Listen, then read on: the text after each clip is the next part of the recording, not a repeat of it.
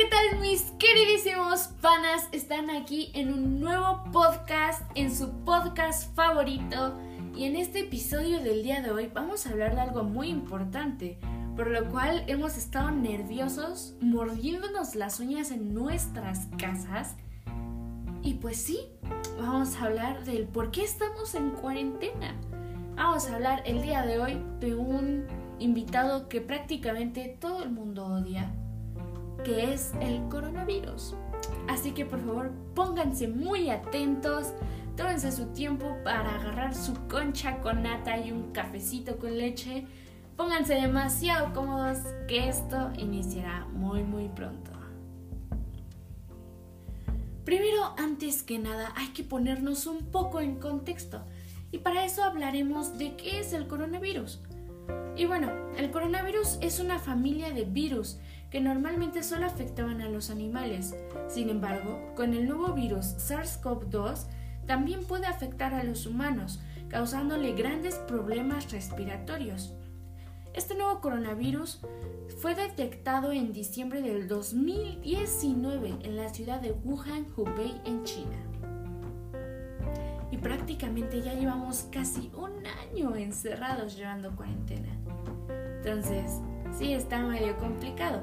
Pero ahora vamos a hablar de algo muy importante, sobre el coronavirus y su amistad con el azúcar.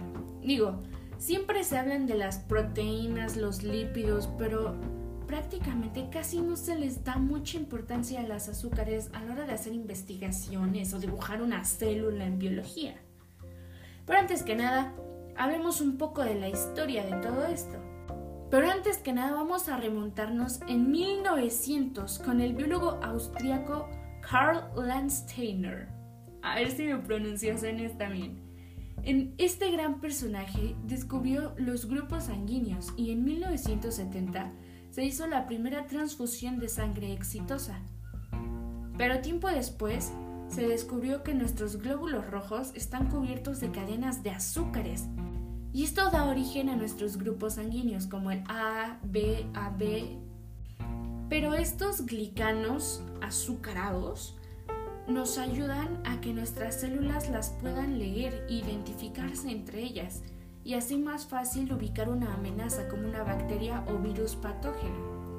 Sin embargo, aquí viene algo muy muy interesante y es que la Universidad de Estados Unidos e Irlanda unos investigadores realizaron una simulación a computadora reconstruyendo este glaciado de glicanos. Y era más que nada para entender su papel durante la infección. Y se descubrió que este SARS-CoV-2 usa a los glicanos como escudo para que no lo puedan encontrar. es como cubrirse de esta proteína para esconderse del sistema inmune y es algo muy interesante que de hecho nos podría ayudar a crear la nueva vacuna. Pero antes de llegar a eso, sigamos hablando un poco de esto.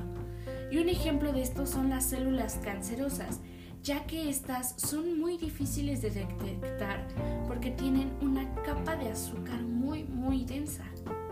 Es por eso que aún no se le ha encontrado una cura y por eso nuestro sistema inmune se pone medio magia a la hora de encontrarlas.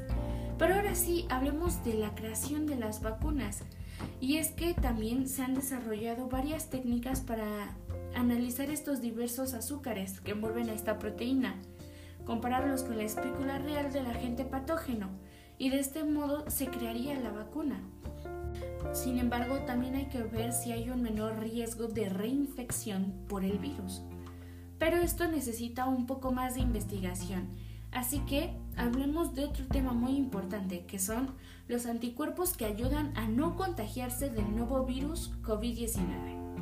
Y es que el Instituto Nacional de Cáncer en Estados Unidos, por sus siglas en inglés NSI, buscó comprender si estos anticuerpos eran detectables al SARS-CoV-2 y proteger a las personas de tener una reinfección. Bueno, y para esto se utilizaron más de 3 millones de personas.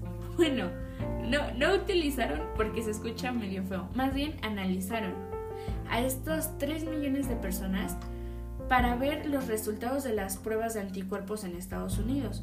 Y es que el 11% de estos individuos tenían anticuerpos de SARS-CoV-2 y el 9.5% no los tenían. Estas personas se sometieron a pruebas de PCR, recreación en cadena de las polimersa, y las pruebas después se analizaron de 90 días, que es el tiempo en el cual es probable que un coronavirus pueda ser detectado por el PCR, de tener una nueva infección, y se indicó que alrededor del 0.3% de las seropositivos tuvieron como resultado positivo.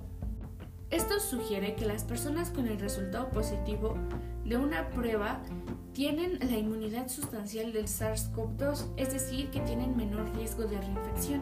Sin embargo, esto, como el anterior tema, necesita más investigación, ya que hay que ver cuánta es la protección, si es limitada, quiénes la pueden tener, entre muchas otras cosas. Pero por el momento esto es lo que se ha investigado. Ahora hablemos un poco más de datos interesantes sobre este coronavirus. Y es que desinfectar las superficies ayuda también a prevenir el contagio del COVID-19. Y es que mucha gente no hace esto. Simplemente piensa que nada más con salir con tu cubrebocas ya estás más que protegido y todo. Y no. También se necesita desinfectar las cosas que compramos, desinfectarnos a nosotros mismos, porque luego hay gente que puede salir a la calle con su cubrebocas, con su máscara, con lo que tú quieras, con los gogles, y llega y abraza a su familia y la besa y le dice y no se ha desinfectado. Y es que se descubrió que el alcohol como el cloro pueden servir para desinfectar las superficies. Además, otra cosa muy importante que ya todos deberíamos saber como si hasta fuera religión, que es evitar tocarse la nariz, la boca y los ojos. Y es que el virus entra a través de las mucosas de la boca, los ojos y la nariz. Y si las tenemos contaminadas, puede que introduzca el virus a nuestro organismo.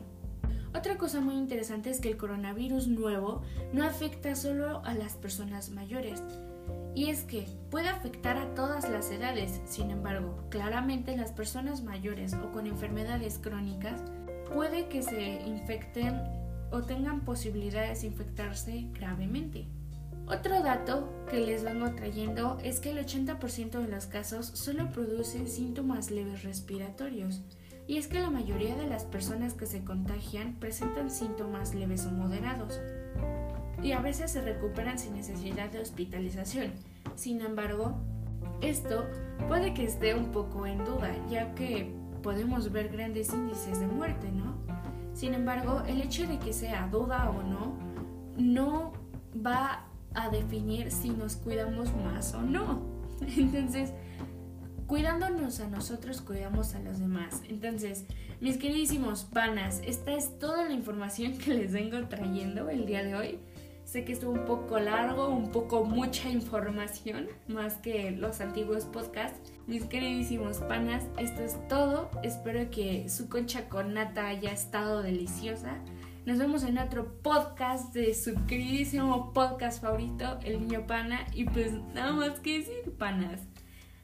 Hasta la próxima.